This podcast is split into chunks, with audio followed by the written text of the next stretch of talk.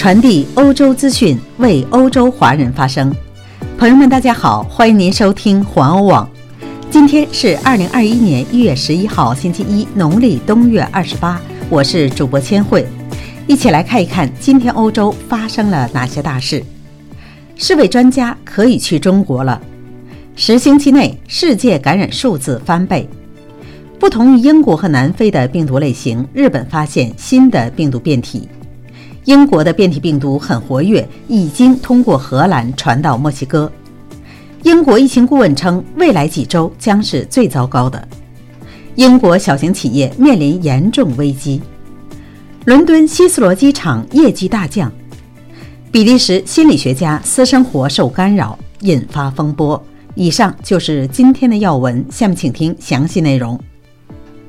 世卫专家可以去中国了。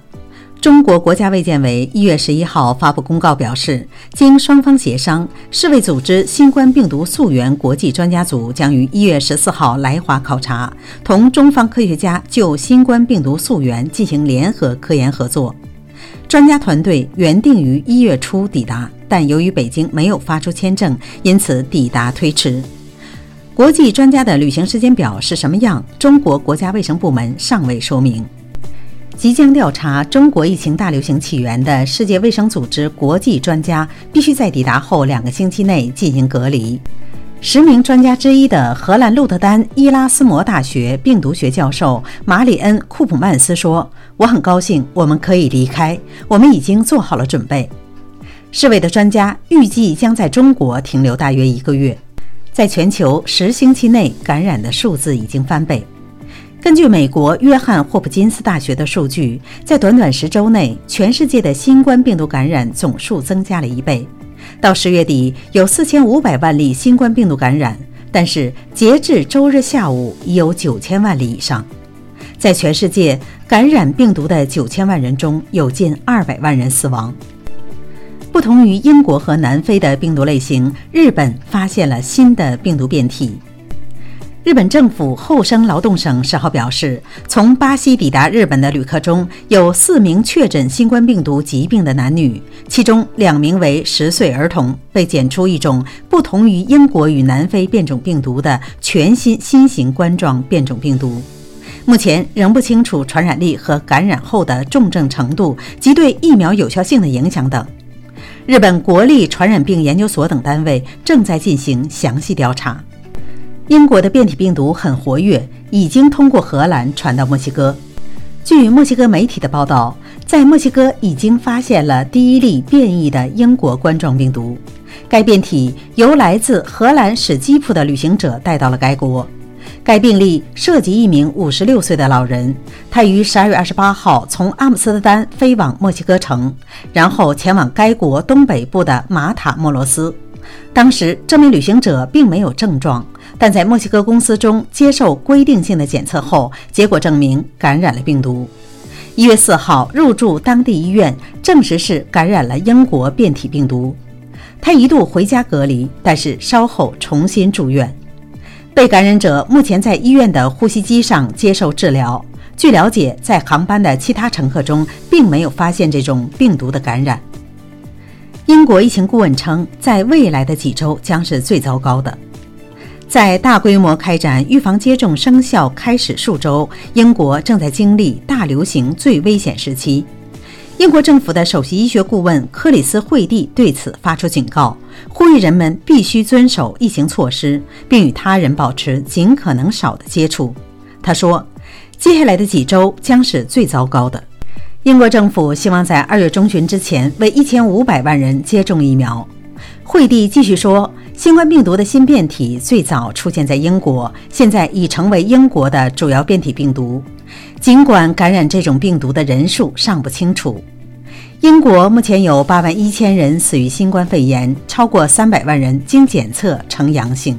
据荷兰记者蒂姆德·威特称，英国的局势正变得越来越严峻，尤其是在首都伦敦。有报道说，救护车上的病人周末要等九个小时才能收治，那里的医院几乎无法应付这种状况。英国的小型企业面临严重的危机。英国小企业联合会周一警告，除非政府提供更多援助，否则英国至少25万家小企业将在2021年倒闭，进一步打击正走向衰退的英国经济。彭博社报道，这一警告正值英国再次实施封锁以遏制新冠病毒疫情之际。该国的医院系统目前面临不堪重负、失业人数不断增加的局面。游说团体表示，英国财政大臣苏纳克在封锁开始时宣布的46亿英镑的紧急援助远远不够。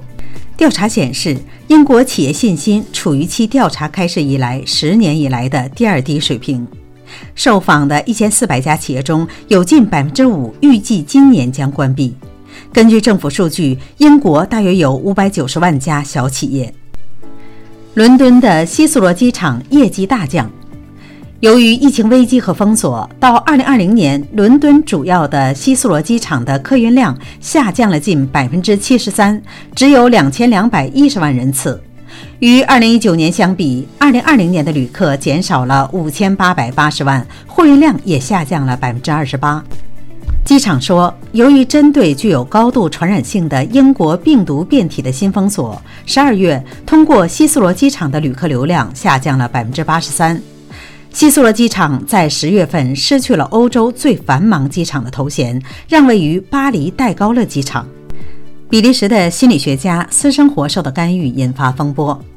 在 Instagram 上传性感照片、参加拍摄色情电影以及参加新人秀，让一位比利时心理学家失去了头衔。